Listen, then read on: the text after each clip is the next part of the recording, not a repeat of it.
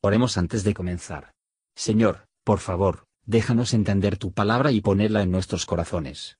Que moldee nuestras vidas para ser más como tu Hijo. En el nombre de Jesús preguntamos. Amén.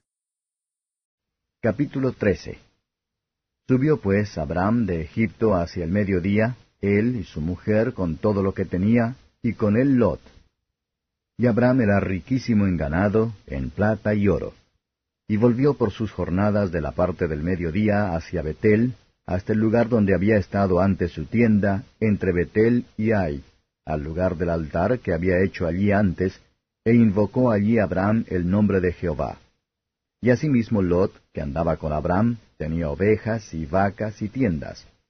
Y la tierra no podía darles para que habitasen juntos, porque su hacienda era mucha, y no podían morar en un mismo lugar. Y hubo contienda entre los pastores del ganado de Abraham y los pastores del ganado de Lot. Y el cananeo y el fereceo habitaban entonces en la tierra. Entonces Abraham dijo a Lot, No haya ahora altercado entre mí y ti, entre mis pastores y los tuyos, porque somos hermanos. ¿No está toda la tierra delante de ti? Yo te ruego que te apartes de mí. Si fueres a la mano izquierda, yo iré a la derecha, y si tú a la derecha, yo iré a la izquierda. Y alzó Lot sus ojos y vio toda la llanura del Jordán, que toda ella era de riego, antes que destruyese Jehová a Sodoma y a Gomorra, como el huerto de Jehová, como la tierra de Egipto entrando en Zoar. Entonces Lot escogió para sí toda la llanura del Jordán, y partióse Lot de oriente, y apartáronse el uno del otro. Abraham asentó en la tierra de Canaán, y Lot asentó en las ciudades de la llanura, y fue poniendo sus tiendas hasta Sodoma. Mas los hombres de Sodoma eran malos y pecadores para con Jehová en gran manera. Y Jehová dijo a Abraham, después que Lot se apartó de él, Alza ahora tus ojos y mira desde el lugar donde estás hacia el Aquilón, y al mediodía, y al oriente, y al occidente, porque toda la tierra que ves la daré a ti y a tu simiente para siempre. Y haré tu simiente como el polvo de la tierra, que si alguno podrá contar el polvo de la tierra, también tu simiente será contada. Levántate, ve por la tierra a lo largo de ella y a su ancho, porque a ti la tengo de dar. Abraham pues, removiendo su tienda, vino y moró en el alcornocal de Mamre, que es en Hebrón, y edificó allí altar a Jehová. Comentario de Mateo Henry Génesis capítulo 13. Versos 1 a 4. Abraham era muy rico, era muy pesado, por lo que la palabra hebrea es, las riquezas son una carga, y los que quieren enriquecerse, hacer sino cargarse con la arcilla de espesor. Habacuc 2 versos 6.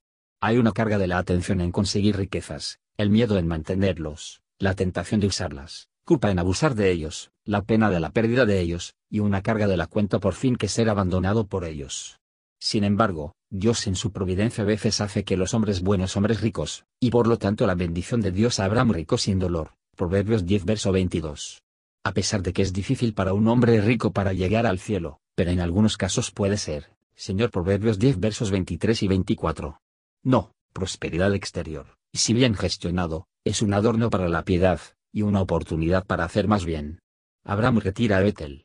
Su altar se había ido, por lo que no podía ofrecer un sacrificio, pero él invocó el nombre del Señor. Es posible que tan pronto encontrara un hombre vivir sin respirar como uno del pueblo de Dios sin la oración. Versos 5 a 9. Las riquezas no solo ofrecen materia para la lucha, y son lo más comúnmente esforzado acerca, pero también despiertan un espíritu de contención, haciendo que la gente orgullosa y codiciosa. El mío y lo tuyo son el gran maquillaje del mundo. La pobreza y el trabajo, deseos y andanzas, no podían separar a Abraham y Lot, pero la riqueza lo hicieron.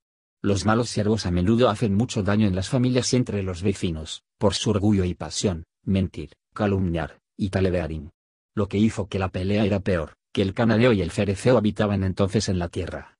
Las peleas de los profesores son el oprobio de la religión, y dan ocasión a los enemigos del Señor para blasfemar.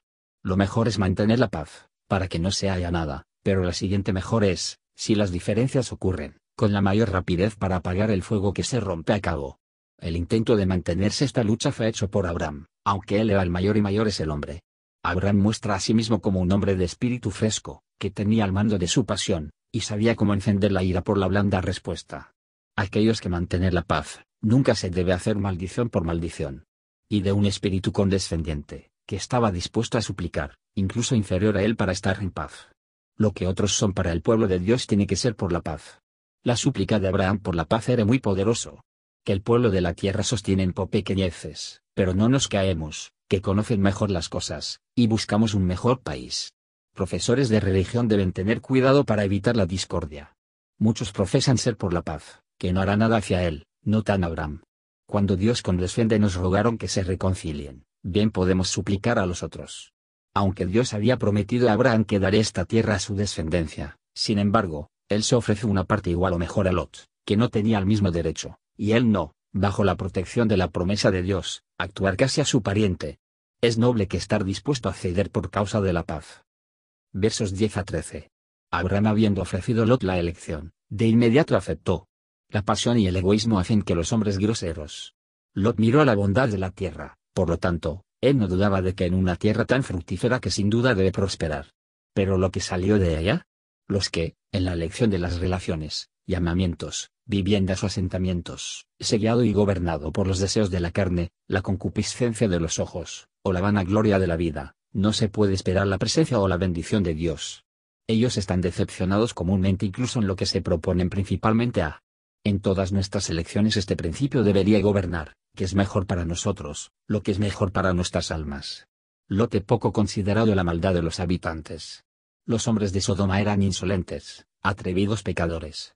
Esta fue la maldad de Sodoma, soberbia, saciedad de pan, y abundancia de ociosidad, Ezequiel 16 verso 49. Dios a menudo da un gran montón de grandes pecadores. A menudo ha sido el lote vejatorio de los hombres buenos para vivir entre los vecinos malvados, y que debe ser el más grave, sí, como Lot aquí, que han traído sobre sí mismos por una decisión equivocada. Versos 14 a 18 los que están mejor preparados para las visitas de la gracia divina, cuyos espíritus están en calma, y no con volantes con pasión. Dios abundantemente compensar en paz espiritual, lo que perdemos para preservar la paz vecinal. Cuando nuestras relaciones se separan de nosotros, sin embargo, Dios no lo es. Observe también las promesas con las que Dios ahora consoló y enriquecido a Abraham. De dos cosas que le asegura, una tierra buena, y un numeroso número de disfrutarlo. Las perspectivas se ven por la fe son más ricas y bellas que las que vemos a nuestro alrededor. Dios le ordenó que caminara a través de la tierra, no pensar en fijar en ella, pero espérase siempre sin resolver, y caminar a través de ella a una mejor Canaán. Él construyó un altar, como muestra de su agradecimiento a Dios. Cuando Dios nos encuentra con promesas de gracia, Él espera que nosotros le atenderemos con alabanzas humildes. En las dificultades externas, es muy rentable para el verdadero creyente para mediar en la gloriosa herencia que el Señor tiene para él en el pasado. Gracias por escuchar y si te gustó esto, suscríbete y considera darle me gusta a mi página de Facebook y únete a mi grupo Jesús Answers Prayer.